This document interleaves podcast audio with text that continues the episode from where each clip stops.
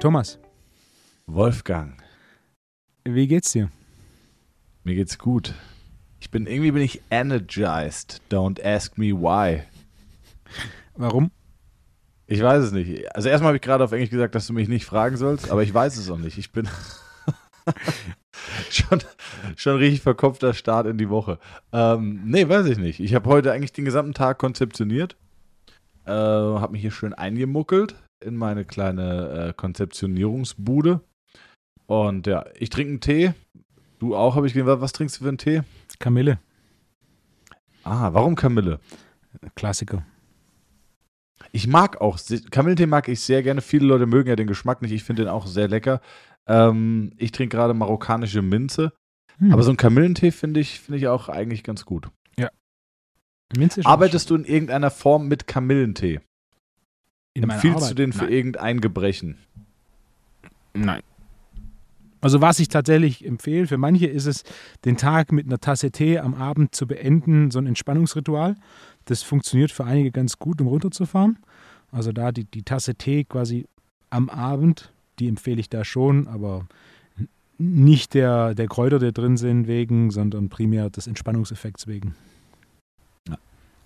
Ich, äh, die ist jetzt meine erste Tasse Tee jetzt im Herbst und ich muss sagen, tut mir unheimlich gut. Merke Mhm. auch gerade jetzt, wo ich angefangen habe, die zu trinken, dass ich wirklich deutlich runterfahre. Also vielleicht äh, trinke ich gleich sogar noch eine. Ähm, ich empfehle Tee oder vor allem Kamillentee und äh, irgendwo habe ich es mal gehört, vor allem sehr lange gezogenen Kamillentee Mhm. empfehle ich bei, ähm, bei Darmproblemen. Vor allem bei äh, Blinddarmproblemen. Ich sage jetzt nicht Blinddarmentzündung, sage ich bewusst nicht, weil sonst wieder alle sagen, Blinddarmentzündung muss operiert werden, sondern eher bei einer Reizung des Blinddarms, ähm, vor allem oder einer Reizung des Dickdarms. Da empfehle ich langgezogenen Kamillentee und zwar kleine Schlücke. Dass du kontinuierlich so ein bisschen was hast und nicht so. Wir Männer sind ja immer so, wir machen uns einen Tee, dann vergessen wir den und dann trinken wir den lauwarm in drei großen Schlücken. und, und dann ist der Effekt so ein bisschen weg. Deswegen, äh, genau, in äh, langgezogen und dann kleine Schlücke. Ich habe meine Tasse gerade mit einem geleert. Ja, siehst du? Ja. Wa- Warum? Weil er zu lange gestanden hat. Er war lauwarm. Ja, genau. Ja. Kleine Schlücke ist auch ähm, das Erfolgsgeheimnis für Wettkampfsaufen. Also nicht von Anfang an Vollgas, sondern kontinuierlich kleine Schlücke und dann, äh, dann schlägst du jeden, der dir am Glas was Böses will, Wolfgang. Kommt nicht so häufig Ja. vor. Bist du, ein, bist du ein Oktoberfest? Warst du schon mal auf dem Oktoberfest? Warte ganz kurz, bevor du die Frage beantwortest. Liebe Zuhörerinnen und Zuhörer, jetzt der Moment.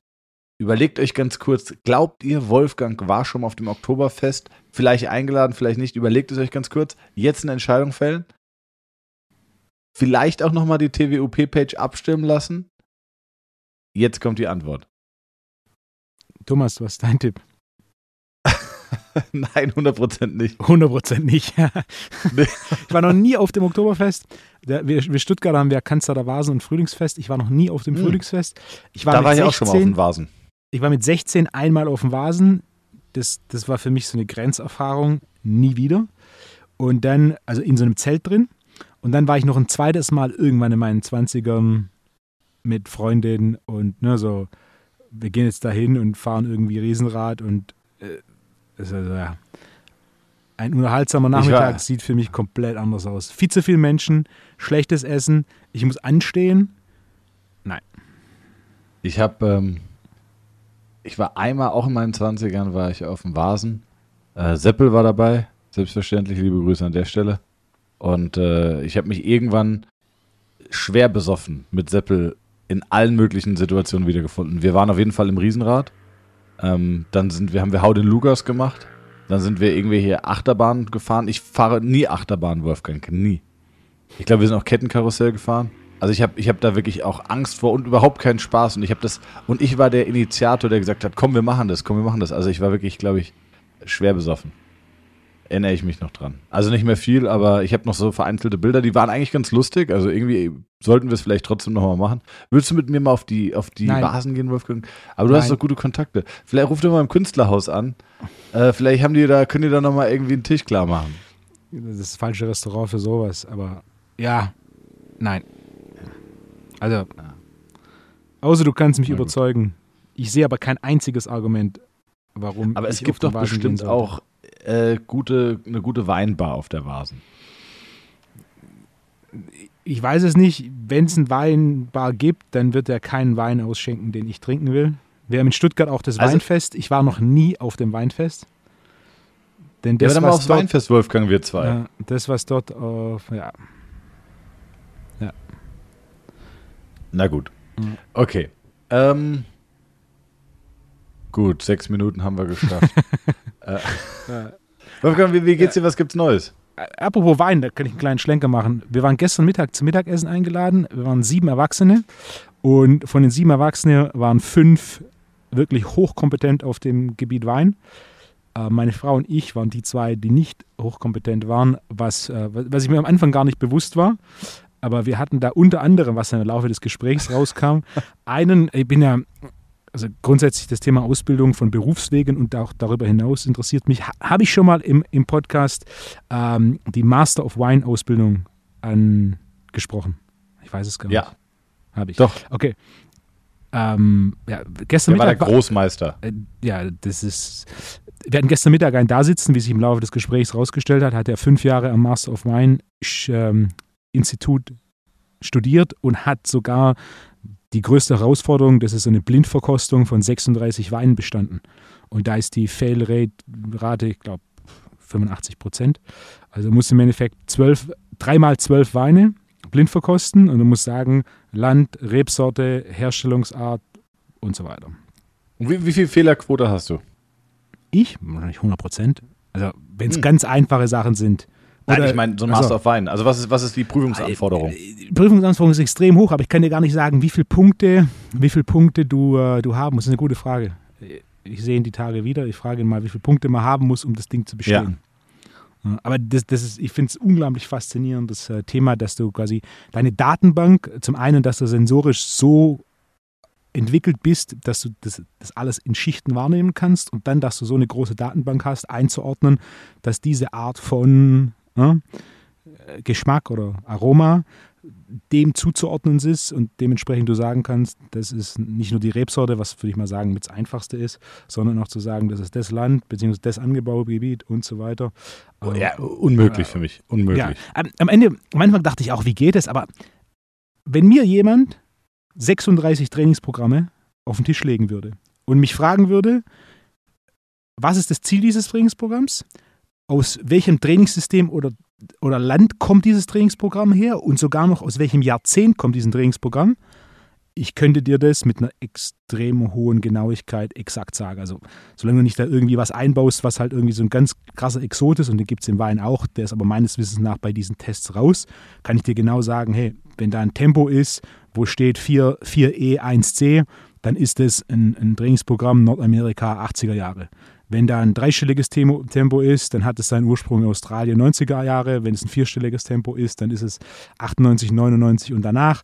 Wenn du ein A1, A2-System hast und so weiter. Es gibt ja schon sehr, sehr viele Merkmale und wenn du so viele Trainingsprogramme wie ich in den letzten 15 Jahren gesehen hast, dann hast du ja eine Datenbank, du hast Merkmale und dann bist du ja, äh, wie gesagt, das, Ja. Ja, ja, wenn man so sieht, und, und dir wird es ja ähnlich gehen, du, du bist ja auch in deiner Arbeit, wenn du, wenn du X siehst, dann, dann, dann weißt du schon, okay, Y, Z kommen mit hoher Wahrscheinlichkeit 100%. danach und dann, ja. dann prüfst du ja nach. Und als ich mir so dann Gedanken gemacht habe, dachte ich, okay, na, am Ende vom Tag ist es, wenn du einfache Sachen, also Rebsorte, würde ich mal sagen, ist mit Abstand das Einfachste, um es rauszufinden.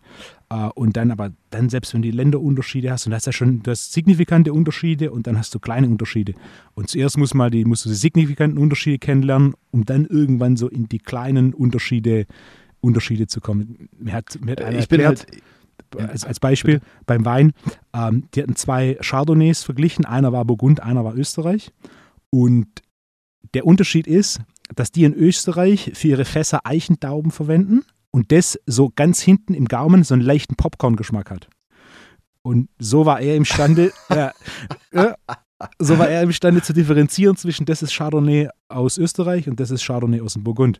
Was natürlich von Außenstehenden, vor allem wenn du halt dem Thema Wein anfängst, unheimlich faszinierend bist, aber ist, aber wenn du selber in, in, in, einen Kompetenzgrad hast, der entsprechend tief Klar, ist, ist irgendwo schon, Immer. schon dann, wenn man so Ja. sieht, nachvollziehbar ist. Ja. Nichtsdestotrotz wie- unglaublich faszinierend. Ja. Ich glaube, ich glaub, die große Kunst ist auch Punkt eins, dass, äh, ja, es eigentlich gibt es nur einen Punkt, dass, dass halt deine Datenbank auch nicht, oder dass deine Leber nicht proportional zur Datenbank wächst. Das ist Punkt eins. Und äh, ansonsten finde ich das unfassbar, weil es für mich wirklich äh, Geschmack, ähm, da kann ich immer nur sagen, schmeckt oder schmeckt nicht. Ähm, aber ich, ich habe gerade mal überlegt, wenn du erzählt hast, ob ich überhaupt mit geschlossenen Augen weiß von rot unterscheiden könnte. Ich glaube, dass das könnte ich, aber äh, auch nicht in 100% der Fälle. Kommt, Also kommt auf die Rebsorte an, würde ich sagen. Ja.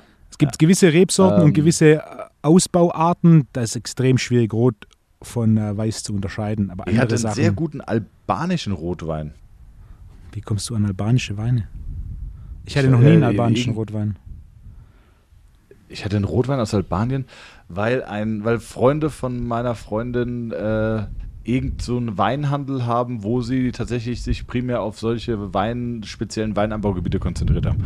Den haben wir probiert und der war wirklich sehr gut. Äh, Es gibt wohl, äh, das ist ja auch in- interessant, äh, wollen wir nicht zu weit abschweifen, aber viel mit Weinangebiet hat ja äh, natürlich mit Qualität, aber deutlich mehr mit, mit Bekanntheit und Marketing zu tun. Also wenn du jetzt quasi, wenn du zwei Weine hast, einer ist Burgund, einer ist Albanien, beide sind einfach faktisch gleich gut. Wer wird beliebter sein und wer wird den deutlich höheren Preis erzielen? Natürlich das Burgund. Ja, aber du willst mir jetzt nicht sagen, dass Miraval nicht der allerbeste Rosé ist, Wolfgang. Das ist Provence. Aber vielleicht habe ich auch das schon. Ich habe ein paar alte Flaschen Miraval, die damals echt gut waren. Und dann gab es so einen Switch im nächsten Jahr, ich glaube 17 oder 18 war das. Ähm, das ist ja eine Massenproduktion. Das ist ein Industriewein. Was Ja. auch, was auch wie, wie ungern hättest du mich in, in, in, der, in der Riege der Großmeister des Weins sitzen, wenn ich da mal, wenn ich da mal einen Korken ziehe? Würden die anhand des Korken, wie ich die Flasche öffne, erkennen, dass ich absolut ahnungslos Ja. bin? Ja. Ja. Ja, ja, ja. Okay. Ja, warum? Wa warum würden sie das? Weil weißt die, ja die wie absolute Flasche Mehrheit. Flaschen, fla- äh, Flaschen falsch öffnet. Das ist allein nur, wie du die Kapsel abschneidest. Beim, beim Schaumwein ist es noch deutlicher als beim, also beim Schaumwein ist so Dinge wie, du drehst nicht den Korken Korken. muss sondern knallen, du- oder? Nee, genau. Ka- Erstens, Korken soll nicht knallen. Zweitens, du, du, häll, du drehst nicht den Korken, sondern drehst die Flasche. Zweitens, du hältst es, äh, drittens, du hältst es leicht schräg. Und Warum? viertens, So, jetzt warum? Ist das reine Etikette oder hat das irgendein. Jetzt erzähl mir nicht, dass dann Das im linken Gaumen noch Nee, ein bisschen Popcorn alles entsteht, wenn ich. Das hat doch keine Funktion. Das ist doch, Ja. das, ich finde es ja. Guck mal, ich spiele ja auch Golf. Nicht mehr viel, weil ich nicht die Zeit habe, Ja. mag es aber gerne. Ähm, viele Regeln sind reine Etikette und das gehört einfach zur Tradition dieses Sportes dazu. Macht überhaupt keinen Sinn. Ähm, aber es ist halt okay und, und, und ich finde, aus Respekt der Geschichte und diesem Sport gegenüber hält man sich dran. Also wenn du jetzt sagen würdest, es ist irgendwie eine, eine gewisse Form der Etikette, dass du halt Hm. XY tust, wäre ich komplett cool damit. Aber, aber welchen, also hat das jetzt wirklich einen relevanten Effekt, ob du Flasche oder Korken drehst? Welchen? Es geht darum, wo du hältst und wie du die Flasche erwärmst. Wenn du ihn in die Flasche drehst, hältst du sie unten. Und damit musst du nicht am Flaschenhals halten.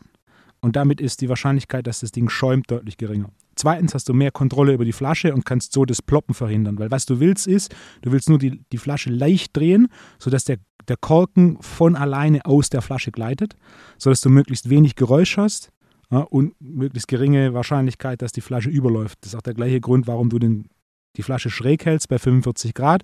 Also die Wahrscheinlichkeit, dass das schäumt und äh, der, der Schaumwein die Wa- Flasche verlässt, bevor so die Öffnung über, über dem Glas ist, äh, deutlich Ah, geringer okay. ist. Hm, Okay, das sind jetzt wirklich relevante Gründe, glaube ich sofort. hm, Krass. Wahnsinn, ey. hm. Aber es ist, ist ja bei allem Aber, so. aber ganz kurz, wenn, wenn, du, wenn, bist ja zwei Leute, Ja, wenn zwei Leute vor dir sitzen und sagst, äh, beim Wein sagst du, fass die Flasche an, bei dir ist es, äh, fass die Person an und mach einen Test. Du kannst allein nur, wie der jetzt mit seinen, whatever, mach, teste die Beinrückseite. Brauchst du gar nicht. Ich, der kommt rein und ich weiß es schon. Also ich hatte letztens, jetzt hatte ich, hatte ich einen Patienten da sitzen, äh, Fußballer von äh, Magdeburg, kam jetzt die Woche, äh, liebe Grüße an der Stelle, kam und äh, sagt so, ich so, was kann ich für dich tun? Der so, ja, ich habe Achillessehnenentzündung. Ich so, links. Ja? So, ja, weiß ich schon. Ja, ich habe, weiß ich schon. Leg dich hin.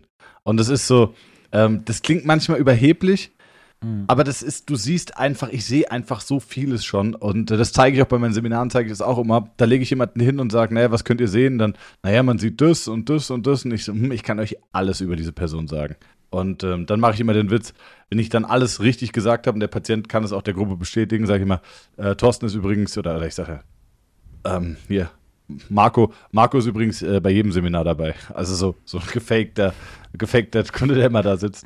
Ähm, nee, das verstehe ich voll. Ich hatte eben überlegt, wenn du mir Sportler aus unterschiedlichen Sportarten hinsetzen würdest, mhm. ob ich die dann anhand von Muskelausprägung und Tonisierung blind De erkennen würde. Definitiv. Und ich habe hab überlegt, ja, grundsätzlich ja, aber es dann habe ich auch überlegt, es, es, gibt für alles Exoten. Ja, genau. Ich, ich, ich, erinnere mich an zwei Patienten, die werde ich niemals vergessen. Das eine war ein Spieler von der Eintracht. Ähm, den hatte ich dann, als er schon nicht mehr bei der Eintracht gespielt hat, hat er bei Darmstadt dann gespielt. Ich komme nicht mehr auf den Namen. Ähm, Wolfgang, unter 1000 Menschen würde ich den sofort erkennen. Der hatte überhaupt keine Muskelspannung. Das hat sich angefühlt wie, naja, totes Fleisch kannst du ja auch nicht sagen, das ist ja dann halt irgendwann Leichenstarre, aber das war so, ähm, das war 0,0 tonisiert. Also wirklich 0,0. Das habe ich in meinem Leben noch nicht angefasst. Und ich glaube, dass ich das, äh, dass ich unter 1000 Leuten würde ich den 100% wiedererkennen. Ähm, und dann hatte ich noch mal einen, äh, aber ansonsten glaube ich, würde ich das hinkriegen. Also, wo, ein Golfspieler behaupte ich, würde ich erkennen. Äh, ein MMA-Fighter würde ich eher kennen an Ohren. Ähm, MMA-Fighter oder, oder MMA-Fighter erkennt man auch häufig auf Hornhaut von, den, von der Großzehe obendrauf, von der Matte, ne, von diesem, von ja. diesem Schritt, von diesem Ringerschritt. Ja. Ähm, ja, man muss halt so, man muss halt, also es ist eigentlich wie immer, je mehr aktive Bewegungserfahrung du gesammelt hast, desto besser kannst du ja Bewegung nachvollziehen und verstehen und Belastungen verstehen. Ähm, jetzt aber nochmal eine andere Sache. Du verwendest den Spruch und ich verwende ihn auch. Ähm, du bist der Durchschnitt der fünf Menschen, mit denen du die meiste Zeit verbringst. Finde ich einen mhm. ganz tollen Spruch, hat mich mein Leben lang begleitet ähm, und ist auch einfach wirklich so. Jetzt können wir vielleicht das mal als Aufhänger nehmen, finde ich ganz spannend jetzt umgibst du dich mit sehr vielen Leuten, die sehr gebildet in Wein sind oder, oder, ja. oder Essen und Kulinarik generell, ja. weil das natürlich eines deiner absolut größten Interessengebiete ist. Ähm, Aktuell. Wann, wann kam, genau, wann kam der Switch und, und, und, und weiß nicht, waren am Anfang, waren es alles Trainer oder Trainingsbegeisterte, mit denen ich umgeben hast? Waren es dann irgendwann alles Unternehmer, weil du Unternehmer wurdest und waren es dann irgendwann alles nur noch Kampfsportler, weil du dafür eine große Leidenschaft entwickelt hast? Und hast du mittlerweile deinen äh, nächsten Gürtel im BJJ und was macht dein aktuelles Training, Wolfgang? Diese Fragen hätte ich gerne jetzt geklärt. Äh, äh ja. ja, klasse, dann fantastisch. Ja. Was hast du noch auf der Liste? Äh, Lief. Also, hast du, hast du den nächsten Gürtel bekommen? Nee bin immer noch, okay. bin immer noch über, überzeugter Weißgurt. Okay. Ähm, äh, ich, ich, bin auch an, an, dem Punkt, an dem Punkt, ich würde mir überhaupt ernsthaft überlegen, ob ich ihn tatsächlich annehme, wenn ich bekomme. Das verstehe ich, ja. ja. Mhm. Der Durchschnitt der fünf Menschen. Sowas ergibt sich ja nicht bewusst oder häufig nicht bewusst, ne? Ich, ich denke, also Interessengebiete verändern sich, was vollkommen normal ist und aus meiner Sicht auch so sein muss. Wir hatten es mal davon und lange Zeit war mein primäres Interesse Training, Ernährung und für mich war jedes andere Interesse daneben Zeitverschwendung. An einem gewissen Punkt habe ich dann aber realisiert, so, nee, nee, äh, je breiter die Basis der Pyramide, desto höher die Spitze und dem angrenzende Themen, wenn man gewisse Themen ausgereizt hat und irgendwann, ja, kommt ja so der Punkt, ne? du wirst, ja. jeder, der irgendwas macht, wird sich oder sich für irgendwas interessiert, wird am Anfang relativ viele Aha-Momente haben und sehr, sehr viel Zeit in dem Thema investieren. Je mehr Zeit du in ein Thema investierst, desto weniger werden die Aha-Momente und desto weniger Volumen gibt es an Info oder an Kontakten oder ähnliches, die man konsumieren kann, aber gleichzeitig desto entscheidender sind die einzelnen Sprünge. Und eine Sache, die, die schade ist, die auch mir schon oftmals passiert ist, dass man versucht, so auf einem Thema hängen zu bleiben, obwohl es eigentlich sinnvoller wäre, mal so einen Schritt nach rechts zu machen und sich mit einem anderen Thema auseinanderzusetzen. Das ja dann oftmals auch, wenn du gewisse Strukturen in einer Sache siehst, siehst du diese Strukturen in allen Sachen. Und ein Blick von außen, indem man sich mit einem anderen Thema beschäftigt, ist sehr häufig, wenn man ein bestimmtes Thema schon ausgereizt hat, ähm, ein, ein ausgezeichneter Weg, dass es da weitergeht. Also ich bin, ich suche Konz oder ich bin, ich bin nicht aktiv auf der Suche, aber wenn irgendwas kommt, das mich tatsächlich interessiert, dann fuchse ich mich da rein und je nachdem, wie weit sich das Thema entwickelt oder wie weit mein Interesse steigt, bin ich da auch äh, sehr interessiert, viel Zeit äh, zu investieren, um, ja. äh, um da noch tiefer reinzukommen, weil es mich begeistert. Und dann kommt, dann wird irgendwann der Punkt kommen, an dem ein gewisses Thema nicht mehr so groß ist und dann mache ich einen Schritt nach rechts oder einen Schritt nach links und, und interessiere mich für ein anderes Thema. Manchmal ist man gezwungen, sich mit Themen auseinanderzusetzen, weil die halt einfach aufgrund von der Situation aktuell sind. Manchmal ist es aber einfach nur so, man, man hat, also zum Beispiel beim Wein ging es mir so, ich hatte Berührungspunkte. Also ich, ich habe letztens mal überlegt, ich hatte mit 16 so eine Phase, da habe ich regelmäßig Alkohol getrunken. Dann hatte ich also eine Phase von eineinhalb Jahren vielleicht, danach fast gar nicht, dann mit 20 wieder so eineinhalb Jahre und dann habe ich über zehn Jahre Zero Alkohol getrunken. Also das war eine, sagen wir so, das war eine, eine sehr fokussierte Phase und dann kam das so wieder, aber auch nur so nebenbei. Ah, ist ganz nett, schmeckt mir, schmeckt mir nicht, aber ohne, ohne großes Interesse. Und dann bin ich auch, habe ich Leute kennengelernt und dann kam dieses Thema, dann hat einer mal, ich kann mich noch erinnern, der hat mir acht Flaschen von der gleichen Rebsorte hingestellt, hat die Flaschen durchnummeriert und hat gesagt, du trinkst die zuerst, du trinkst die, dann die und dann die. Und, äh, und dann haben wir uns darüber unterhalten, so nach Flasche für Flasche habe ich dann getrunken. Nicht am gleichen Abend. Und dann sind wir die durchgegangen. Und dann war, war, war für mich schon so ziemlich faszinierend, okay, welches Spektrum dieselbe Rebsorte aus unterschiedlichen Lagen mit unterschiedlichen Ausbauweisen vom gleichen Weingut hat. Und das war für mich definitiv so einer der Türöffner, wo ich gesagt habe, okay, wow. Und dann fängst du mit dem Thema Wein an und dann, dann lernst du neue Leute kennen, dann hast du hier einen Kontakt, dann, dann kommt sowas wie gestern zustande. Ne? Wurdest du jetzt speziell eingeladen oder? Ja, also nicht, das war, wir haben neue Nachbarn und die neuen Nachbarn haben uns eingeladen zum Mittagessen und, äh, und dann hieß irgendwann, ja, drei andere kommen auch noch, die haben auch Kinder super. Und dann hat sich halt irgendwie herausgestellt, dass die eine hat selber Wein angebaut in, in Kalifornien und hat dort einen Önologie-Degree. Der andere hat bis 1997 für Tianello gearbeitet. Tianello kennst du? Als Winemaker ja, und ist dann in die USA gegangen wegen ihr und hat dort mit ihr Wein gemacht. Der andere ist Ausbilder für, der, für die wichtigste Weinausbildung in der breiten Masse. So, und, und, und die anderen zwei, der eine hat den Master of Wine und ist im Wine-Business und die andere ist seit über 20 Jahren im Wine-Business und auf einmal war so, okay, ähm, und dann war natürlich das Thema klar, ich glaube, das Mittagessen ging fünf Stunden und die Frauen haben sich etwas über Kinder unterhalten und die Männer, ich, ich glaube, kein, kein einziges Thema. Ja. Äh, einer hat mich kurz nach dem Trinksplan gefragt und er muss so ein bisschen was machen den Winter über. Das habe ich dann aber, habe ich gesagt, klar, gesagt, hier meine E-Mail, schreib mir und habe dann direkt wieder umgeschwenkt zurück zum Thema Wein. Klar, Trainingsplan ist gut, aber weißt du, was noch hm. besser ist? Guter Wein.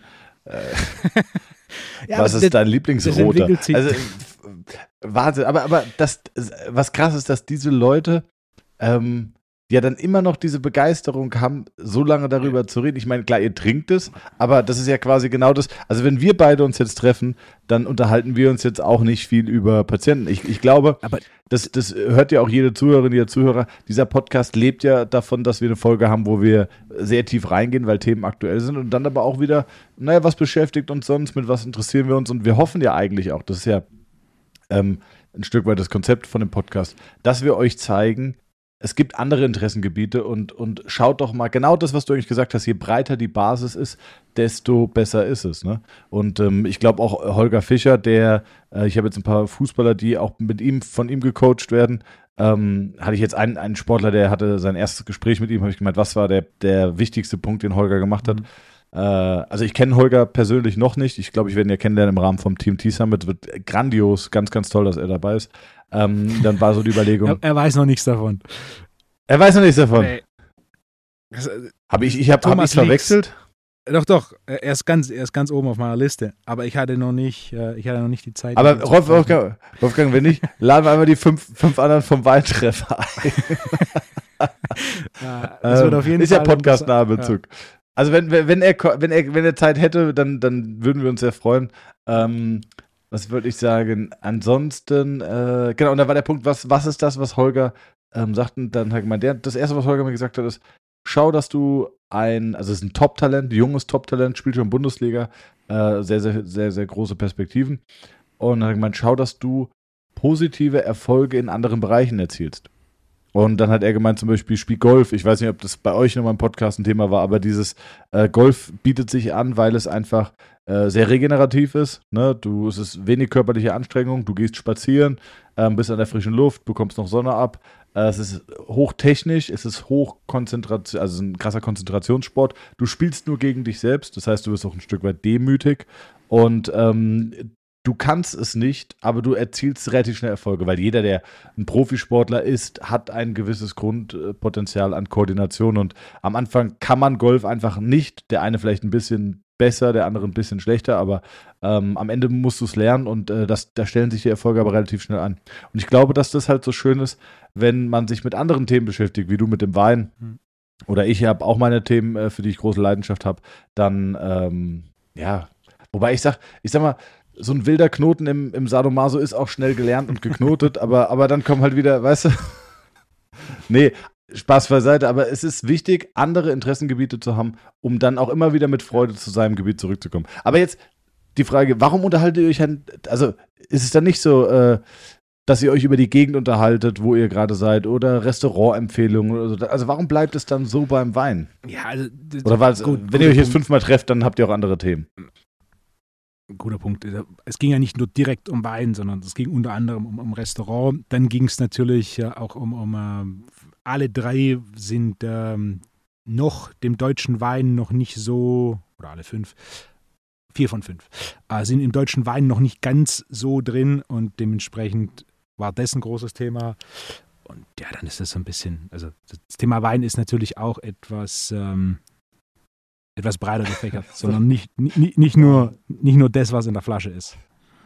Okay, was, was hast du jetzt so gelacht? Ich hatte so einen Kindermoment. Kennst du das, wenn du, wenn du weißt, du darfst nicht lachen, aber irgendwie habe ich so gedacht.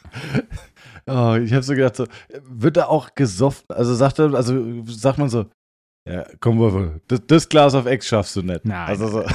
Und, also, dann, und dann, sorry, in meinem Kopf ist es so lustig und dann, dann steht so, ja doch, das schaffe ich und dann trinkst du das und dann so, ja hier, der Dirk, der, der schwächelt schon, Dirk, du hängst zwei Gläser hinten dran und dann so, jetzt checkt beim Dirk nochmal einen ein, auf einmal ist es ein asoziales Besäufnis. Sorry, ich hatte gerade dieses Kopfkino, oh, es ging nicht, ich konnte es auch nicht, ich konnte es nicht übergehen, tut mir leid. Ah, ich habe mich beruhigt, so. Ähm, ja. Jetzt habe ich ein schlechtes Gewissen. Warum? Ach, weiß ich nicht. Naja, muss ich ja gar nicht haben. Also, äh, ja, aber das finde ich schön. Ist doch cool, dass du. Und, und wie kamt ihr dann über Empfehlungen vom einen Kontakt zum anderen? Ja. So wie es immer ist. Ja. ja. Ähm, können die dir vielleicht helfen, an so verrückte oder seltene Flaschen zu kommen, die du ganz gerne mal irgendwie, für die du so, so, so, so ein, ja, so ein kleines, äh, ja, wie sagt man denn, für die du schmachtest? Ja. Ah, okay. das ist auch interessant. Ja, aber dann, guck mal, dann, ist, dann, dann ist mein Tipp, dann auch nicht so viele Front-Squats oder ekelhaften Beinübungen in den Trainingsplan da einbauen, sondern einfach mal so einen Good-Feeling-Trainingsplan machen, weißt du? Je nach Bedarf. Ja. Ähm, nee, was wolltest du sagen, was ist interessant? Keine Ahnung, ich habe den roten Faden verloren. Okay. Gibt es einen Hamza Frag die Woche? Nein. Ah. Aber es gibt eine Frage, es gibt eine Frage von ja. einem Hörer, die die letzte Folge aufgreift. Und ich habe die extra hier rausgecopy-pastet. Ja. Da dachte ich, denn das, das greift dieses Thema sportspezifische Training auf und ich dachte, komm. Wir machen jetzt mal folgendes Experiment, Wolfgang. Und zwar, ja. lieber Hamza, jetzt schauen wir mal, ob du, ähm, ob du immer noch Liebe für unseren Podcast hast und den überhaupt in deiner Freizeit hörst. Ähm, unaufgefordert. Einfach mal Hamza fragt Fragen an, an Hamza, an, an Wolfgang oder mich, gerne auch an mich. Wobei ich, ich beantworte sie lieber. Gerne an Wolfgang. Hat er nämlich letztens, ich habe letztens mal geguckt bei Chartable, wie viele Bewertungen wir haben. Ich glaube, wir haben. Warte jetzt, ich gucke nochmal. Nicht, dass ich das Falsches sage, weil die Zahl war absurd groß. Ja? Ähm, yeah. Okay. So. Jetzt bin ich gespannt. Ah, was ist denn hier los? Was kommt bei raus? Soll ich schon mal die Frage vorlesen? Ja, bitte. Hi Wolfgang, super spannende letzte Podcast-Folge, also quasi die, die heute rauskam, finde ich auch zum großen Teil nachvollziehbar, aber zwei Fragen kamen mir dann doch auf zum Thema sportspezifisches Training. Frage 1, du hast ja erklärt, dass Krafttraining komplementär ist, muss es nicht aber dennoch teilweise spezifisch abgesimmt sein auf die Hautsportart, zum Beispiel Dysbalancen, die dabei gegebenenfalls entstehen, auszugleichen. Frage 2. Ist aus deiner Sicht der Ansatz beispielsweise bei einem Centerback im Football, gerade was Körpergewicht angeht, nicht ein anderer als beispielsweise bei einem Flügelspieler beim Fußball, der vielleicht nicht unbedingt noch 10 Kilo schwer, schwerer werden sollte? Also, du bist noch dran, dann hm. beantworte ich direkt. Ja, ich bin noch dran. Dann beantworte ich direkt mal die erste. Ja. Bestimmt eine Sportart grundsätzlich Dysbalancen oder sollten Dysbalancen individuell bestimmt werden? Das Letztere. Also klar, gewisse Sportarten, du wirst in gewissen Sportarten grundsätzlich gewisse Dysbalancen sehen, wie zum Beispiel im Fußball. Das Sprunggelenk des Schussbeines ist statistisch eingeschränkt in Bewegungsradius. Am Ende vom Tag geht es aber nicht darum, dass du quasi sagst, hey, das ist ein Fußballspieler, also muss ich das machen, sondern es geht darum, dass du schaust, okay, wo sind die Disbalancen, wo sind die Defizite und dann spezifisch an denen arbeitest. Da kann man natürlich über den Sport sich ein bisschen ne, Feedback holen. Am Ende vom Tag muss es aber individuell bestimmt werden. Das heißt, es kann sein, dass auch im Schussbein das Sprunggelenk eingeschränkt ist, vielleicht im Schussbein sogar mehr eingeschränkt ist als im Standbein, was statistisch außergewöhnlich ist, aber nichtsdestotrotz im Einzelfall der Fall sein kann. Das heißt, am Ende bestimmt nicht die Sportart. Die Sportart gibt natürlich eine Idee, aber sie bestimmt nicht, ähm, wo die Defizite sind, sondern individuelles Assessment bestimmt es. Und Frage 2, die wollte ich auch nochmal aufgreifen, weil das kam natürlich nicht ganz so rüber, oder offensichtlich nicht ganz so rüber je höher die körperliche Entwicklung, desto spezifischer muss das Krafttraining auf die Bedürfnisse des Einzelnen ausgelegt sein. Hier ist es die, diese Schulmetapher, die ich gern gebe. Grundschule ist für alle gleich, Mittelstufe geht es weiter auseinander, Oberstufe haben nur Wandje und dann, wenn es um Ausbildung oder Studium geht, geht es extrem weit auseinander. Das Beispiel, das ich im Podcast gegeben habe, war der Unterschied zwischen jemand, der unentwickelt ist und zum Beispiel einem Sprinter, der schon 180 Kilo Kniebeugen macht. Der muss natürlich deutlich spezifischer trainieren. Dem kann ich jetzt nicht sowas geben wie 10 Sätze, 10 Wiederholungen. Das ist, was Intensität und Volumen angeht, viel zu viel, wenn er 100 Meter Sprint macht. Das heißt, ja klar, ähm, basierend auf die individuellen Bedürfnisse kann ich das abstimmen was aber erst der Fall ist, wenn der eine gewisse Grundentwicklung durchlaufen hat wenn der noch nicht da ist in seiner Grundentwicklung, also wenn der, Beispiel, du einen 16-jährigen 100-Meter-Sprinter und, und der macht eine Kniebeuge mit 60, 70 Kilo, dann muss ich bei weitem das Programmdesign noch nicht so spezifisch auf seine Belastung auslegen, weil er aus Sicht des Krafttrainings immer noch in der Grundschule ist. Und in der Grundschule geht es darum, lesen, schreiben und rechnen zu lernen und jetzt nicht super spezifisch explosive Übungen zu machen. Denn ihm fehlt noch die muskuläre Grundausbildung, um jetzt hier groß explosive Übungen wie zum Beispiel Gewichthebeübungen zu machen.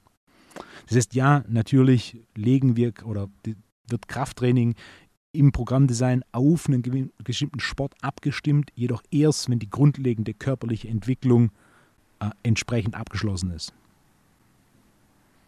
100 Prozent, kann ich mich nur anschließen. War das der längste Monolog, ähm, den ich jemals in diesem Podcast gehalten habe? Nö, nö, nö. Ich okay. glaube, wenn es um Wein geht, dann kommt da auch noch ein bisschen okay. mehr Fuego hinter dem Monolog.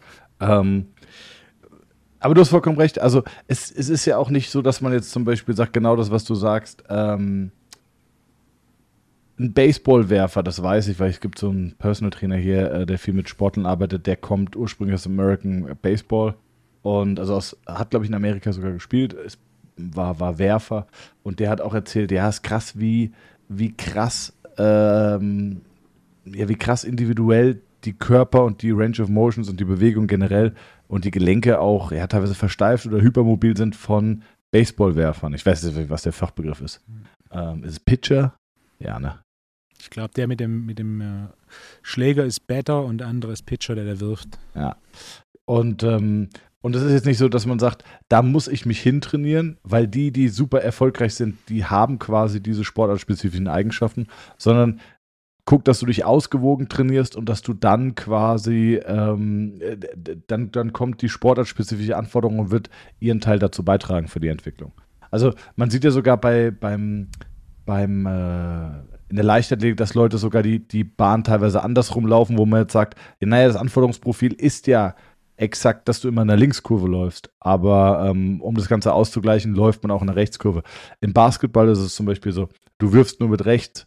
Trotzdem für die Entwicklung vom Gehirn übst du auch teilweise Freiwürfe mit links oder auch mal Wurftraining mit links. Also ähm, diesen Übertrag, den wünscht man sich schon. Das heißt, ein ganzheitliches Training ist das Ziel. Und äh, wir werden auch ganz oft gefragt, naja, Patellaspitzensyndrom, ich habe jetzt mehr Spannung auf der Beinvorderseite. Welche speziellen Übungen soll ich denn machen? Und wir sind mittlerweile so, wir haben viel probiert, dass wir sagen, ähm, wenn das Problem behoben ist, ganzheitlich, dann einfach alles trainieren, was möglich ist. Äh, und zwar ausgewogen, gerne auch einseitig. Ne? Also du musst jetzt zum Beispiel Split Squats oder so, es muss nicht immer äh, unilateral sein. Ähm, äh, es muss nicht immer bilateral sein. Ähm, sondern dann, wenn alles funktioniert, kannst du auch alles tun. Aber äh, natürlich solltest du auch, wenn die wenn die Quads total stark sind und hinten die Hamstrings nicht, dann solltest du das vielleicht ein Stück weit auftrainieren. Ähm, aber du musst jetzt nicht für dieses Problem diese speziellen Übungen machen. Sind wir jetzt nicht so ein Riesenfreund von. Ähm, ich hatte heute noch eine Werbung gesehen, wollte mal deine Meinung dazu hören. Ich sage jetzt mal nicht den, den äh, also es ist ein, ist ein Online, wie sagt man denn, ein Online-Dienstleister, der auch Trainingspläne anbietet. Der hat mal angefangen mit so Bodyweight-Trainingsplänen und so wie ich es jetzt verstanden habe, bietet der auch Trainingspläne fürs Gym an. Und äh, der hat so ein Before and After, haben so ein Video gemacht mit einem Kerl. Und jetzt wollte ich einfach mal wissen, ob du das für realistisch hältst oder nicht. Bist du bereit? Ja. Also, Before Bench, ich sage erstmal, ich sage erstmal, der Zeitraum waren, glaube ich, 18 Wochen. Okay. Wobei das ist doch, na, das ist schon lang. Warte mal, vier. Vier Monate. Äh, was meinst du? Das sind vier Monate. Nee, das wären 16, ja, viereinhalb Monate, okay. Bench 60 Kilo zu 115. Für, wie, für eine Wiederholung. Das steht hier nicht. Okay. Äh, Squat von 80 auf 125.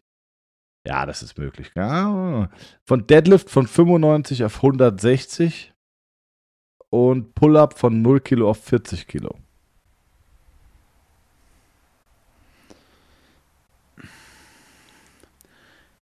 Bench fast verdoppelt. Ja, also Kniebeuge, das also Bench finde ich schon. kriegst du in einer Woche hin.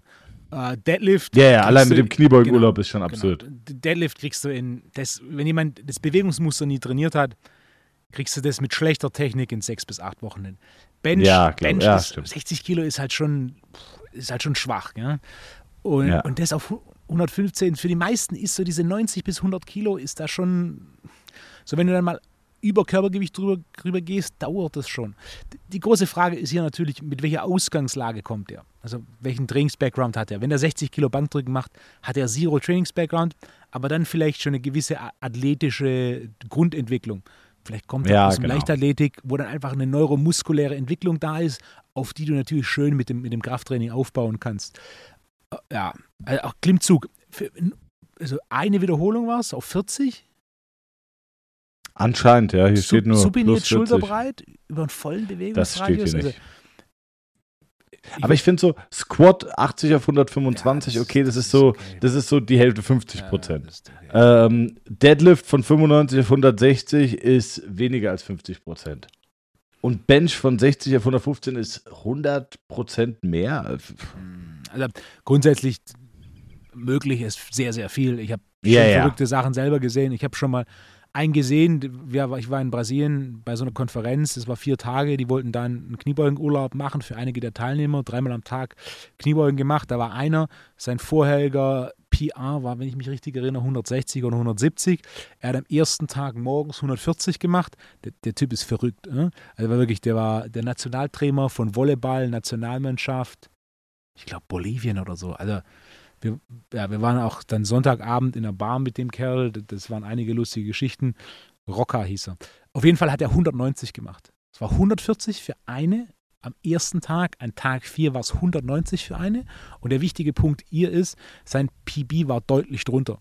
Also er war ab 170 und er hat noch nie in seinem Leben über 170 gemacht. Und er kam halt einfach quasi auf diesen PB 20 Kilo draufgelegt in vier Tagen Und dadurch, dass er halt nicht in, nicht in trainiertem Zustand war, war sein, sein 1RM tatsächlich 140. Das ist somit das Verrückteste, was ich jemals. Krass. Ist es, gro ist es Okay, häufig, ist- ist es häufig reproduzierbar? Nein, ich weiß nicht, was er für einen sportlichen Background hatte. Ähm, den hat er auf jeden Fall gehabt. Ich würde auch vermuten, diese Nationaltrainerstelle hat er zum großen Teil aufgrund Kontakte bekommen, die er da im Sportverband hat. Das heißt, er hat, war da schon irgendwo drin.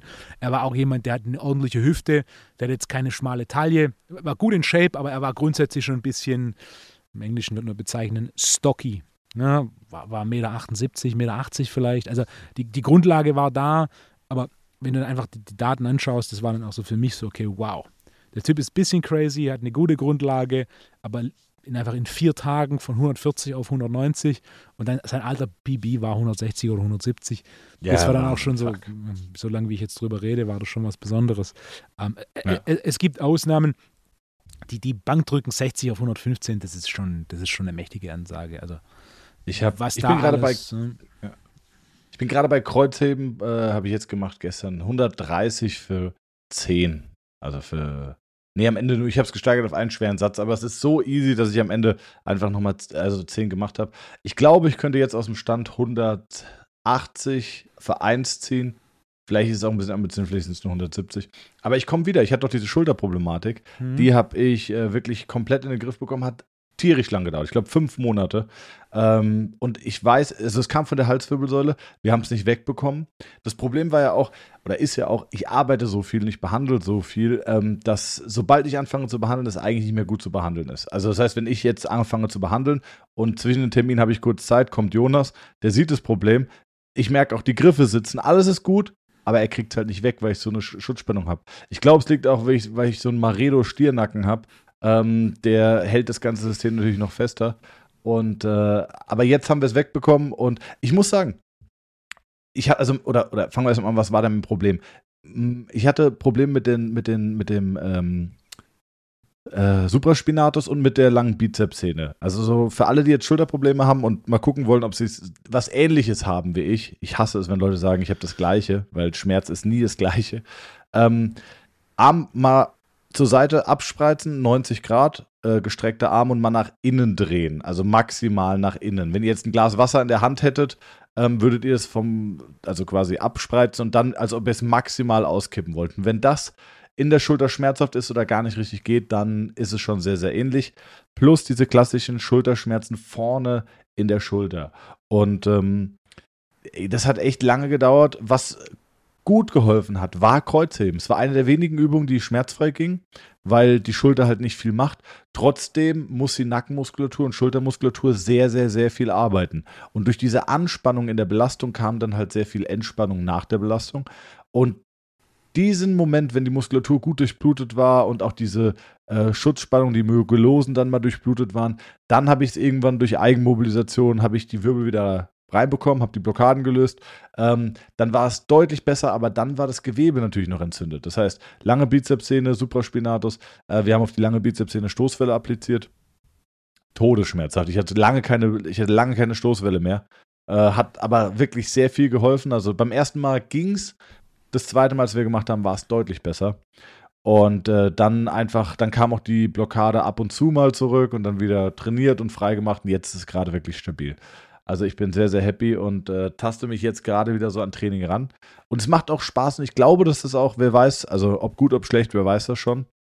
Ähm, eine deiner Lieblings, Ja, äh, äh, Sayings von mir, ne? ja, definitiv.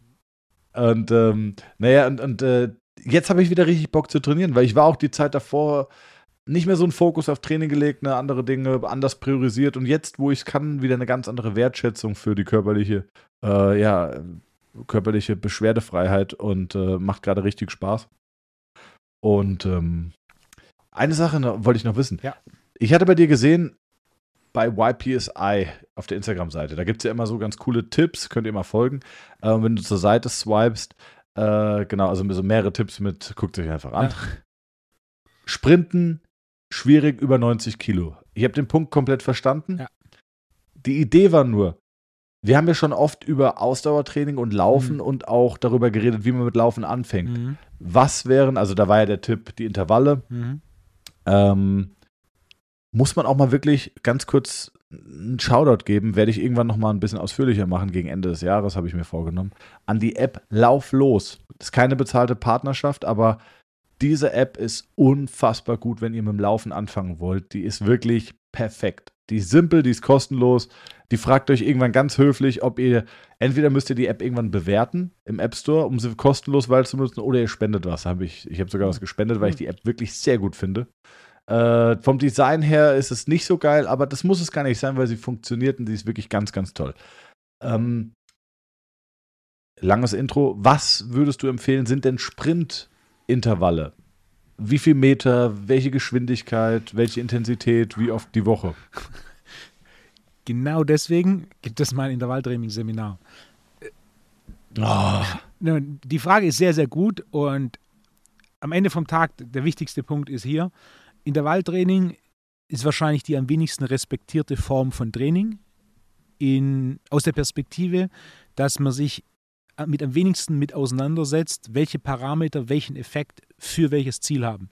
Im Krafttraining, da haben wir Hypertrophie, wir haben Maximalkraft, wir haben funktionelle Hypertrophie, wenn man, wenn man das jetzt sehr einfach strukturiert. Das wird aber im Intervalltraining bei weitem nicht so spezifisch in die Trainingsplanung mit aufgenommen, sondern ist einfach so ein, bist du danach fertig, alles gut.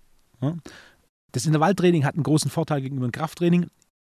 Für den ersten Moment kommen auch Fortschritte schneller. Du erreichst aber auch deutlich schneller Plateaus als beim Krafttraining. Das heißt, dein Krafttraining muss im Endeffekt, zum, am Anfang musst du bestimmen, wo ist diese Person aktuell. Und dann musst du natürlich sagen, okay, was wollen wir verbessern, wo trainieren wir hin. Und dann musst du wie beim Krafttraining einzelne Trainingsprogramme, die aufeinander aufbauen, designen, um zu dem Ziel zu kommen. Und zwar nicht von Zustand X, sondern von deinem aktuellen Zustand. Das heißt, auch wenn jemand über 90 Kilo wiegt, ist natürlich Sprinten eine Option. Aber hier ist die meisten, wenn du keinen aktuellen Lauf-Background hast, braucht es einfach eine gewisse Zeit, dass du nach und nach die Strukturen auf diese höheren Belastungen äh, hin trainierst, beziehungsweise dafür sorgst, dass die die höheren Belastungen aushalten können, ohne dass du dich verletzt. Okay, ja. Das, äh, ich glaube, was, was schwierig ist, wenn man nur Krafttraining gewöhnt ist und fängt dann an mit Sprint, ja. ähm, ist einfach auch die Regenerationszeit dann optimal einzuschätzen. Also diese Idee von, ähm, äh, das ist ja auch, wenn du, wenn du immer nur quasi isoliertes Gepumpe gewöhnt bist und kriegst auf einmal einen strukturierten Trainingsplan mit auch äh, Verbundübungen oder Ganzkörperübungen. Die Regenerationszeit, da musst du dich erstmal dran gewöhnen. Also das ist, äh, ist schon auf jeden Fall anders. Wolfgang, ich hatte jetzt eben hier parallel nochmal Dings aufgemacht, hier dieses äh, das Chartable. Und was, was, wie viele Bewertungen haben wir? Ja, und deswegen kam ich nämlich drauf. 53. Guck hier. Drei Dinge, äh, nee, 199 Bewertungen haben wir mittlerweile. Okay. Aber ist ein Bruchteil von Spotify. Ja, aber nee, 199, doch, genau. Ja, Spotify sind wir, glaube ich, fast bei 700. Mhm. Freunde, 800 dieses Jahr noch knacken. Wobei, das ist zu wenig. 900. 900 dieses Jahr knacken. Und dann gibt es, und das kann ich euch fast versprechen, da stehe ich mit meinem Namen, einen Adventskalender mit 24 kleinen Türchen, wo kleine lassive Fotos von Wolfgang und mir zu sehen sind, und zwar auf der TWOP-Page. Jeden Tag wird es ein bisschen, bisschen mehr Haut gezeigt und am 24. haben wir zusammen ein kleines GIF, eine kleine Überraschung für euch. Ähm, also da vielleicht mal ganz kurz fünf Sterne hinterlassen. Wenn ihr das sehen wollt, dann müssen wir die 900 knacken bis, an die, bis zur Vorweihnachtszeit. Ähm, Hier, so kam ich drauf. The Real Coach Elvis, Shoutout an der Stelle, schreibt: Drei Dinge, die ich jeden Montag mache. Folge anhören auf dem Weg in die Praxis, Patienten Hamsas Frage stellen, meinen Kollegen mit meinem Podcast wissen beeindrucken. Danke für den Wahnsinnsinput und die ganzen Goldnuggets, die ich auf dem Podcast verteilt habe. Ihr habt mein Leben als, was steht da? Physiotrainer, Sportler extrem bereichert. Also, siehst du, ich glaube, dass, äh, dass Hamza fragt, kommt gut an und wir müssen diese Kategorie müssen wir aufrechterhalten. Deswegen ähm, an der Stelle bitte Hamza, äh, ja, schick doch einfach mal zehn Fragen auf Reserve. Das wäre doch mal was. Komm, kurze Hamza fragt, ich als Ghostwriter, okay. in welchem Land auf der Erde wurde zum ersten Mal Wein angebaut? das, das, also die Frage gehört auch in die Kategorie, ähm, Stell mir 100.000 Hamza fragt Fragen, ich erkenne die, die Hamza nicht gestellt hat. Deswegen sage ich Ghost, äh, Ghostwriter. Ja, ja. Äh, das erste Land, in dem Wein angebaut mhm. wurde. Also Italien wäre zu einfach, Frankreich wäre wahrscheinlich auch zu einfach, Spanien, glaube ich, wäre auch zu einfach. Boah, wahrscheinlich, oder mal anders, ich liebe das ja so zu tüfteln. Könnten die Ägypter Wein angebaut haben? Boah, ich glaube, dass da die, die Flora und Fauna das nicht hergibt. Beziehungsweise eher die.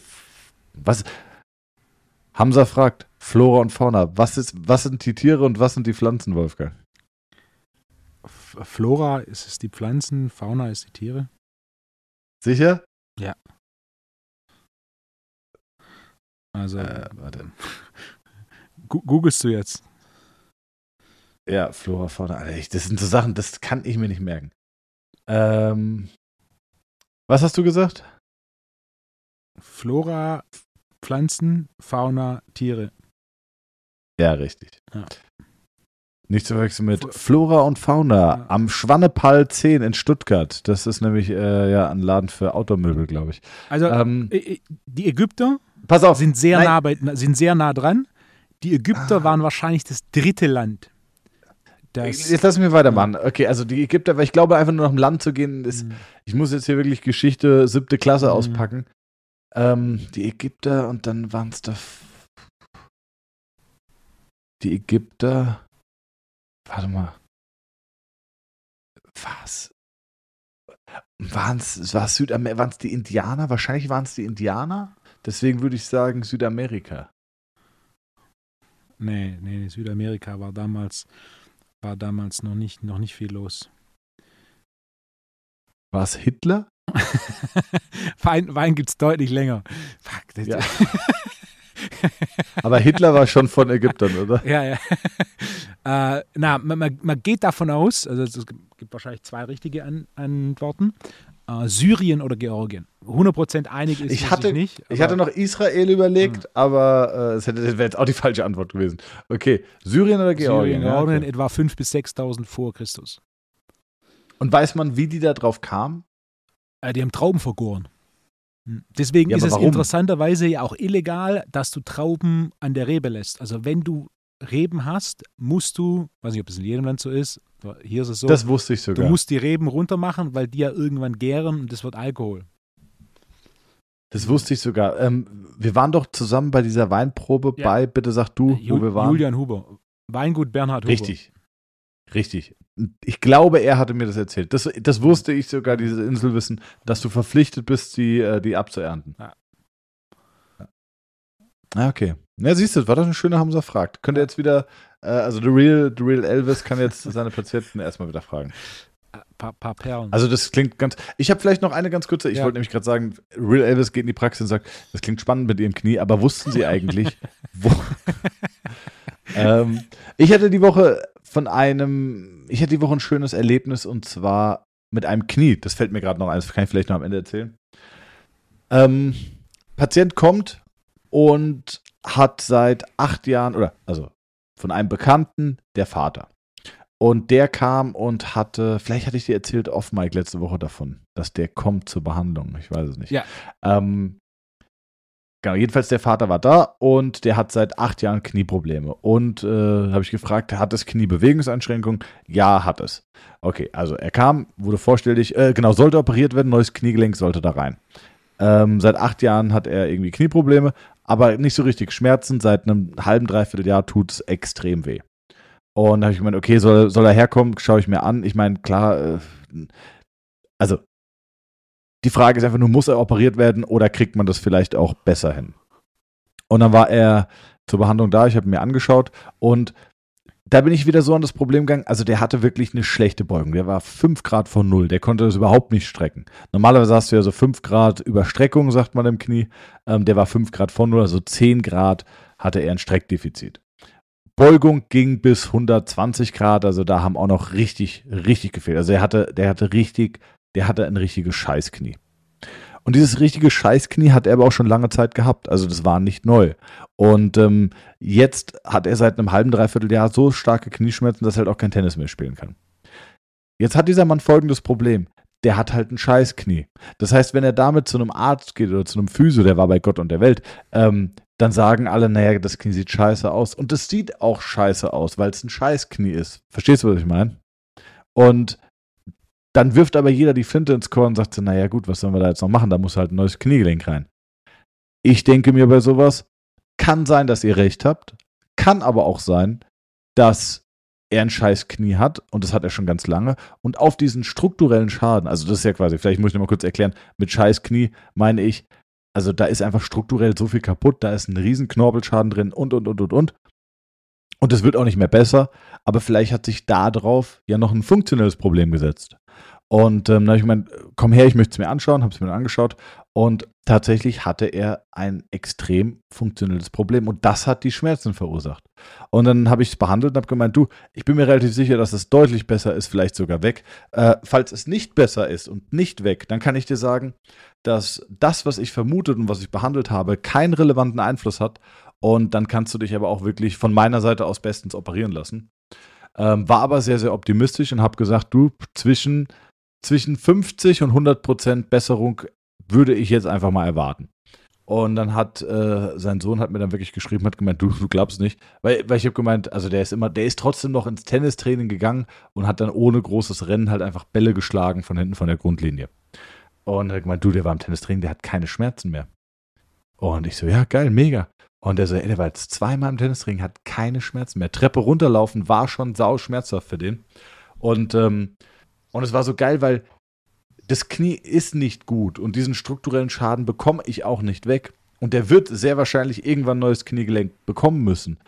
Aber nicht jetzt. Und das ist der Punkt. Ja. Weil, also, manchmal, weißt du, bist du krank und hast eine Viruserkrankung und dann kann sich ja auf den Virus auch noch ein Bakterium setzen. Weißt du, wie ich meine? Ja. Hast du Scheiße und dann setzt sich noch Scheiße drauf. Und ähm, bei dem, ganz schön vulgäre Sprache heute, Leute, es tut mir leid. Ähm, das war bei ihm. Er hatte ein strukturelles Problem und auf dieses strukturelle Problem hat sich ein funktionelles Problem draufgesetzt. Das funktionelle Problem konnten wir komplett lösen und auch die strukturellen Anpassungen auf das funktionelle Problem konnten wir lösen, aber den ursprünglichen Schaden, der ist noch da. Aber mit dem konnte er acht Jahre lang, wie gesagt, Tennis spielen. Ähm, der kann keinen Fersensitz, der kann jetzt auch äh, das Bein nicht vollständig strecken, aber der Schmerz ist weg. Und das freut mich so und, und ähm, die Geschichte wollte ich erzählen, weil ich mir nur gedacht habe, äh, jeder oder, oder die meisten Leute oder auch ich vor auch ich vor zehn Jahren hätte mir so ein Knie angeguckt und wäre motivationslos an irgendeine Form der Behandlung gegangen, hätte mir gedacht, so, was sollen wir denn da machen? Das Knie ist ja, also ist ja wirklich total schlecht, der kann sich beugen, der kann es nicht strecken ähm, das muss operiert werden, was will der überhaupt hier bei mir? Also das wäre der Gedanke gewesen. Und heute denke ich mir, der hat das seit acht Jahren und erst Schmerzen seit einem halben, dreiviertel Jahr. Vielleicht ist da ja noch was machbar. Also deswegen wollte ich die Geschichte erzählen, weil ich gedacht habe, vielleicht äh, ist es eine schöne Anekdote und motiviert den einen oder anderen. Exakt, das wäre jetzt mein Punkt gewesen. Zu oft wird zu früh aufgegeben nach dem Motto, ist jetzt halt so und man kann halt nichts machen, was teilweise schade ist. Also wirklich. Ich hatte jetzt auch, hatte ich letzte Woche im Podcast auch erzählt von Robin Benzing? Hm, wir haben darüber geredet, wahrscheinlich im Podcast. Ja, ja, im Podcast das, mit, der, wär, mit der EM. Wäre jetzt blöd, wenn es nicht im Podcast. ja. ja. Das ist diffizil, weil wir ja. reden auch zu viel äh, privat. Okay. Habe ich jetzt hinbekommen. Sehr gut. Also waren am Ende, waren am Ende fünf Behandlungen, die ersten drei Behandlungen nichts geklappt. Ähm, dann haben wir das erste Problem behoben und ich dachte, das wäre es und war so, okay, müsste weg sein.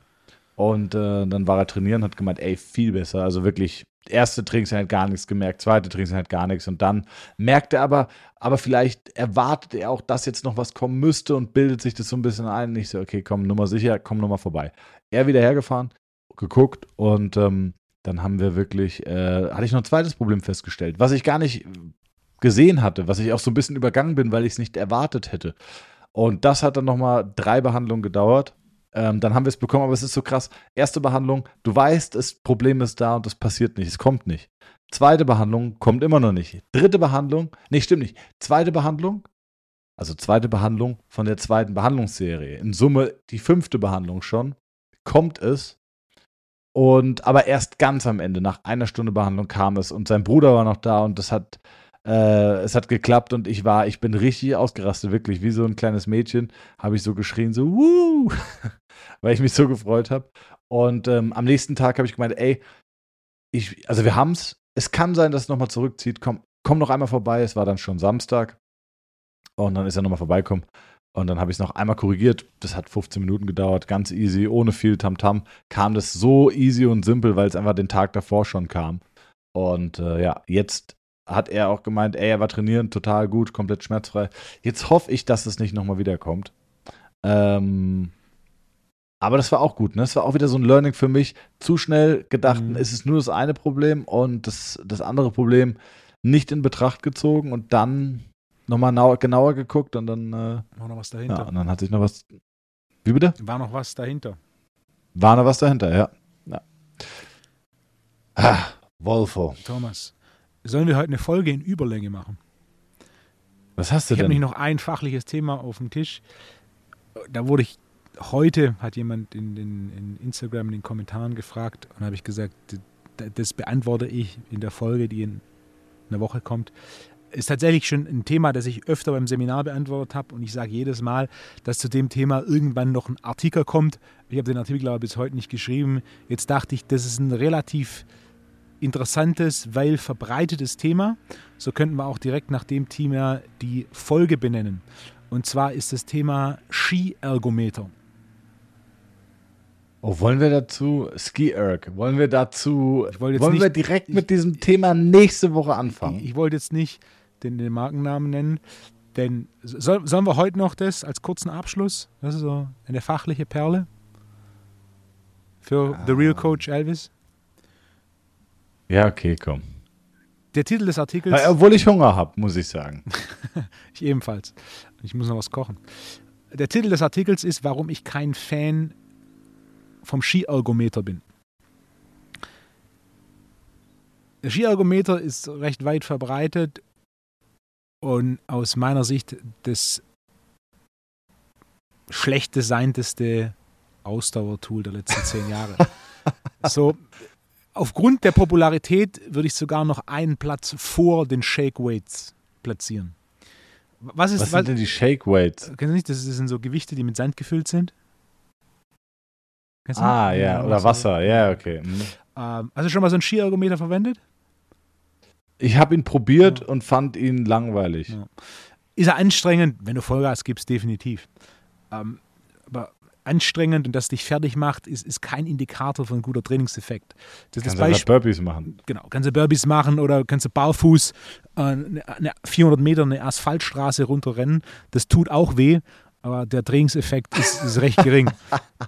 und auf dem, Niveau, auf dem Niveau sind wir bei einem Skiergometer drei Punkte, warum ich kein Fan vom Skiergometer bin. Ist Punkt Nummer eins: Skiergometer hat sehr, sehr wenig funktionell mit Langlauf, Skilanglauf zu tun. Skilanglauf ist grundsätzlich eine gute Sache, auch Skilanglauf, unabhängig davon, dass man in der Natur ist und so weiter. Du kriegst da Laktatwerte relativ hoch. Skilanglauf ist jedoch als Bewegungsmuster eine Streckbewegung. Du streckst die Hüfte und du streckst das Knie, damit drückst du dich nach vorne und so bewegst du dich weiter. Wenn du jetzt auch einen Skiergometer machst, das ist kein Strecken. Der Skiergometer ist ein Beugen. Die primäre Bewegung ist die Beugung in der Hüfte. Dementsprechend, auch wenn es von außen in der Bewegung sehr, sehr ähnlich aussieht, die Richtung der Kraftentwicklung ist eine komplett andere. Du schiebst dich nicht nach vorne, sondern du ziehst einen Widerstand nach unten. Das heißt, du überlädst nicht die Streckung, was mit die wichtigsten Muskeln sind aus Sicht von Körperfettabbau oder Conditioning oder was auch immer, denn es sind mit die größten Muskeln im Körper. Quadrizeps, Beinbizeps, Gesäß, das ist das, was die Hüfte und das Knie streckt. Wenn du Fett abbauen möchtest, Training, musst du Glucose verbrauchen, denn das ist der primäre Fettabbaureiz. Dementsprechend brauchst du einen großen Muskel, der relativ viel Energie verbraucht. Das heißt, wenn du über Strecken gehst, deswegen ist zum Beispiel auch Sprinten so eine großartige Geschichte. Denn Sprinten ist eine, ist eine Streckbewegung oder ein, ein, ein streckdominantes Bewegungsmuster. Verbrauchst du einen Haufen Glucose. Wenn du aber über die Hüfte beugst, die Muskulatur, die da hilft, ist in erster Linie Psoas und Rectus femoris, ist viel zu klein. Du verbrauchst nicht entsprechend hohe Mengen an Glucose. Dementsprechend weder aus einer sportspezifischen Conditioning-Sicht noch aus dem Fettabbausicht macht es großartig Sinn. Basierend auf diesem Punkt Nummer eins, dass es einfach eine Beugung ist, die du aktiv machst, nicht eine Streckung.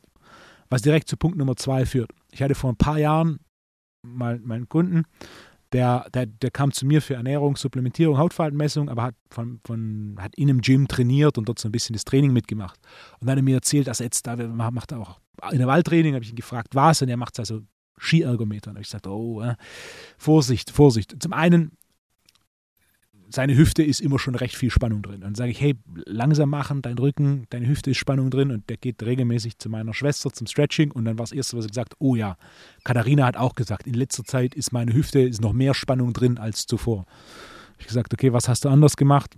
Skiergometer. Du, du überlädst die Hüftbeugung aktiv, vor allem auch noch in ihrer kontrahierten Position. Das heißt, dass da relativ Spannung auf den Hüftbeuger kommt. Wenn du da konstant aktiv Spannung drauf bringst, macht schon Sinn. Also, ne, deswegen, das ist eine aktive Hüftbeugung, du überlädst primär in einer kontrahierten Position. Je nach Person ist es, was Hüftbeuger Längen-Spannungsverhältnis angeht, definitiv kontraproduktiv. Und Punkt Nummer drei, es ist eine relativ hohe kardiovaskuläre Belastung, ohne dass es eine hohe muskuläre metabole Belastung ist. Der Skiergometer macht fertig. Warum? Zwei primäre Gründe. Zum einen ist es eine dominant konzentrische Belastung, wie fast alle Intervallmethoden. Gleichzeitig ist die Belastung aber in erster Linie über Kopf oder sie ist, der Massenschwerpunkt der Belastung ist deutlich höher. Also wenn du sprintst, Radpferde, Radfährst und so weiter und die primären Intervalltrainingsgeschichten sind alle unterkörperdominant, dann ist die Belastung in erster Linie Hüfte und Knie. Hier bewegst du aber die Hände über Kopf. Und das ist fürs Herz-Kreislauf-System deutlich belastender.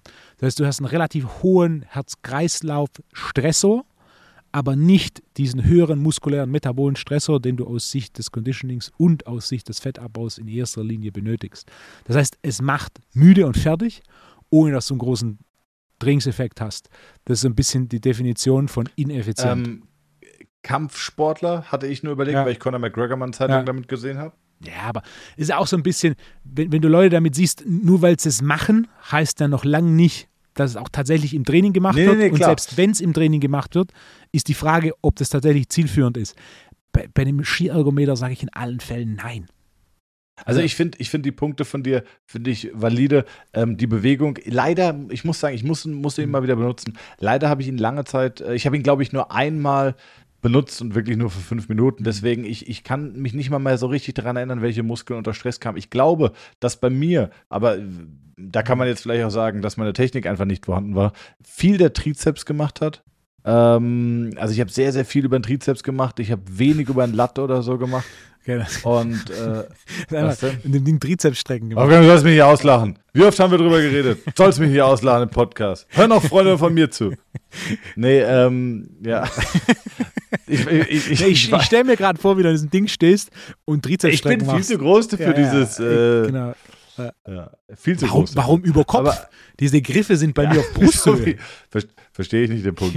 ähm, nee, aber das ist, das ist genauso wie gut, den Punkt ja. finde ich genauso gut. Ähm, jetzt kann ich nicht dafür ja. da, viel dazu sagen. Ich, ich, muss, ich muss äh, das annehmen, was du sagst. Und im ersten Moment, wenn ich drüber nachdenke, folgt es einer logischen, also ist, ist die Kausalität komplett logisch. Ja. Ähm, Wo es zum Beispiel auch war, war zum Beispiel ähm, Hip Thrusts im, für, für Schnelligkeitssportarten, weil ja ja, der, der, der Gluteus wird stark, äh, auch der Bauch und der Rücken wird stark, aber nicht in der funktionellen Kette Kniestreckung, Hüftstreckung. Fand ich total gut, habe ich so nie beleuchtet und macht absolut Sinn.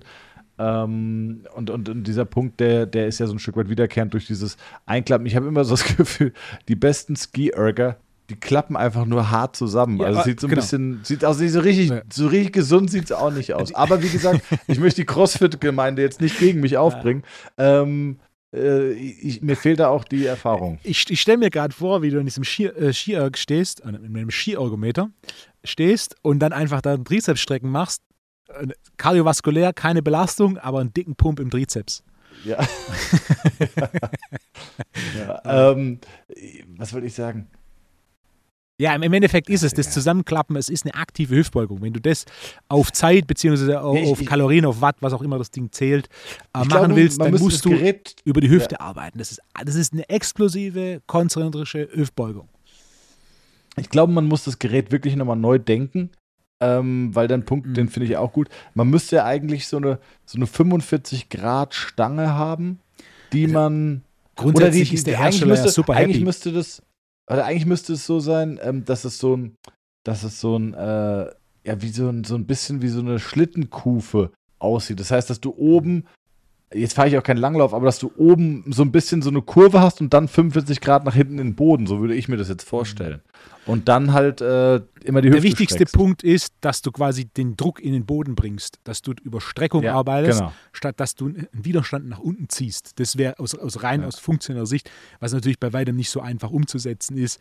Und grundsätzlich das eine du müsstest ein Markenprodukt, das Gewicht- da gibt, Du müsstest Gewicht quasi auf die Brust, auf die Hüfte bringen, beziehungsweise du müsstest Gewicht auf die Hüfte bringen und müsstest dauerhaft ähm, versuchen, einen Widerstand. Ich habe ich hab, ich hab so ein ganz verkopftes Bild gerade, aber das kriege ich jetzt nicht verbal gemalt. Aber vielleicht, vielleicht male ich es mal und schick's mal an die TWUP-Page. Oder TWUP-Page, liebe TWUP-Page, schreib mich mal an, dann male ich dir das mal ähm, in dem Moment und dann schicke ich dir das zu. oh Mann, ey, das wird so kacke aussehen, aber äh, könnte der allgemeinen Belustigung dienen. Aber vielleicht habe ich da auch äh, ja biomechanischen Konzept im Kopf, wer weiß. wer weiß. Aber es nimmt wenig Platz weg, Wolfgang. Ja, ja, ist jetzt ja, vielleicht, es sieht nicht aus wie ein Haller USM-Regal, aber äh, nimmt, nimmt, äh, nimmt nicht viel Platz weg. Das ist ja auch gut. und ist auch Kennst du Leute, die so. Ich hatte mal einen Kunden, ich hatte mal einen Kunden, der hat sich bestellt, der ist, glaube ich, kein Kunde mehr von mir. Nee, ich glaube nicht. Hat sich mal bestellt, so, also, ah, Training, gut, gut. Macht Spaß. Und ich so, ja, yeah. ja, Home Gym. Ich so, ja, yeah, können wir dir einrichten, ja. Yeah. Und dann äh, kommt er, kennst du Leute, die, die zu schnell zu viel Initiative zeigen? Ja. Also, ich, ich, halt jetzt, jetzt wird die Folge wirklich lang. Ähm, also der kam zwei Wochen später und hat sich dann irgendwo bei Total Gym oder weiß ich nicht, ein riesiges Monster Schrott bestellt und hat das in dieses Zimmer gestellt. D- Das Zimmer war einfach nur dunkel. Es, war, ein- es sah aus wie, ähm, weiß ich nicht, so habe ich mir, äh, so habe ich mir auf dem Schrottplatz das Hauptquartier von den drei Fragezeichen immer vorgestellt. Also es war ein riesiger Haufen Schrott. Und da war natürlich so eine Million Multifunktionsübungen. Das gesamte Gerät hat gewackelt und gequietscht. Und es hat einfach keinen Spaß gemacht, daran zu trainieren. Und äh, ich wollte ihm jetzt nicht so zeigen, was ich davon halte, weil ich, ich fand es ja total cool, dass er, aber es war auch viel zu teuer, das Gerät. Und dann habe ich ihn einfach nochmal eine Stunde lang an Ringen trainieren lassen. Weißt du so, Push-up, Push-ups in Ja. Ringen, Rudern an Ringen, einarmiges Ringen. Also wirklich so, ich habe ihn äh, Bizeps-Curls mit Ringen, Trizeps-Curls mit, also ich habe ihn nur Ringe machen lassen, Split-Squats mit Ringen und einfach nur so Bauch mit Ringen. Und es war so, er so, oh, die sind auch gut, die Ringe, ne? Und ich so, ja, yeah, kann man viel mitmachen. Er so, ja, sollte ich mir vielleicht auch noch kaufen. Und es ist so, so, ich mochte den total gern und es war so, frag mich doch, bitte, bevor du so viel Geld ausgibst. Man kann, du brauchst nicht viel. Hol dir einen Rack, hol dir das, das, das, hol dir einen Rack. Und, äh, aber die, die schlimmsten Leute, also ich habe ich hab früher, weiß ich nicht, ob ich mal erzählt hatte, während meiner Studienzeit habe ich Anfänger-Golfkurse gegeben. Ah, wusste ich nicht. Wusstest du das? Nee, wusste ich nicht. Ah, siehst du. Und ähm, das war vor allem hier für Mitarbeiter von Merck, diesem großen äh, Mhm. Chemie-Riesen hier in Darmstadt. Ähm, da war das so ein, so ein Incentive, glaube ich. Äh, und ich war halt angestellt bei der, an der Technischen Universität Darmstadt als Sportstudenten, habe da diese, also ich spiele nicht gut Golf, um Gottes Willen, aber für so Anfänger-Golfkurse, ich, ich bin didaktisch gut. Äh, ich glaube, ich kann ganz gut entertainen und äh, so ein bisschen Chippen, Patten, Abschläge kriege ich auch noch beigebracht. Und ähm, Du hast immer zwei Leute gehabt. Die eine Gruppe, die total Blut geleckt hat, was ja geil ist, und die aber zwischen Termin 1 und 2, da lag eine Woche dazwischen, die durften in der Zwischenzeit die Range benutzen. Äh, mussten einfach sich Bälle kaufen und konnten Abschläge üben. Die, die Blut geleckt hatten und die gesamte Woche irgendwie zweimal abends zu zweit, zu dritt dahin gegangen sind, eine Stunde Bälle geschlagen haben, die waren beim zweiten Termin deutlich schlechter als die, die nichts gemacht haben. Weil die einfach stundenlang Bälle geschlagen haben, ohne Trainer, ohne technische Anleitung. Und die haben sich eine eigene Technik beigebracht, die sich, nachdem sie 400, 500 Bälle geschlagen haben, ja intuitiv und Mhm. smooth anfühlt. Die hat aber nichts mit der normalen Technik zu tun. Und äh, das war für mich ein riesen Learning, dieses so. Die, die, die nichts gemacht hatten, die hatten das Learning von der ersten Stunde, standen bei der zweiten Stunde auf der Range und denen hast du was beigebracht und die haben das viel schneller aufgenommen, als die, bei denen du erstmal quasi schon eine Technik wieder aufbrechen musstest, die ja gar nicht bereit für waren. Also das war für mich auch ein großes Learning. Leute, die zu schnell zu viel Initiative zeigen, ist häufig auch nicht gut.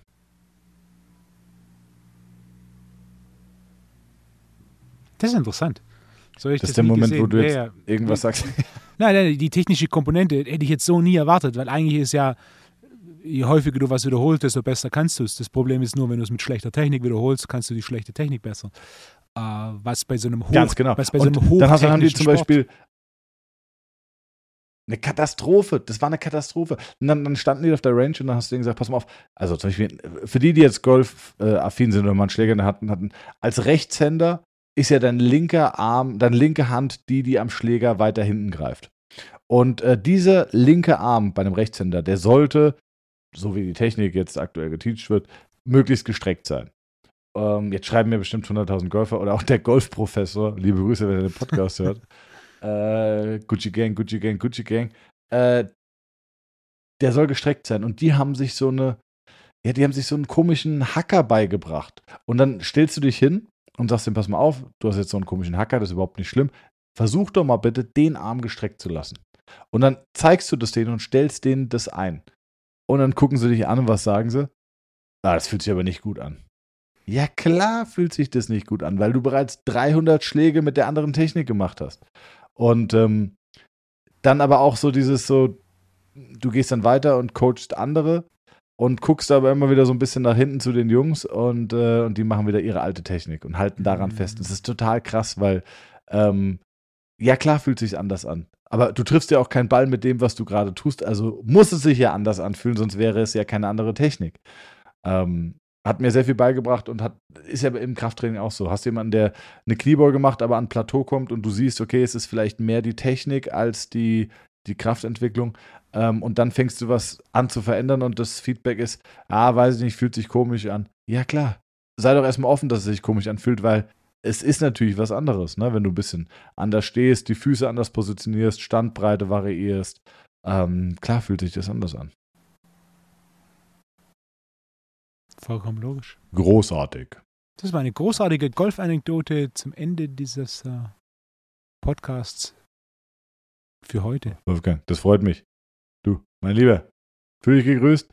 Ähm, allen Zuhörerinnen und Zuhörern eine wunderschöne Folge. Vergesst das Abstimmen bei Spotify nicht, Freunde. Wirklich. Ihr kriegt einen las lasiven, sexuell angehauchten Adventskalender von Wolfe und mir direkt in eure DMs geschickt, wenn wir die 900 knacken vor der Vorweihnachtszeit. Und Wolfgang fängt an. Gute Woche. Ciao. Ciao.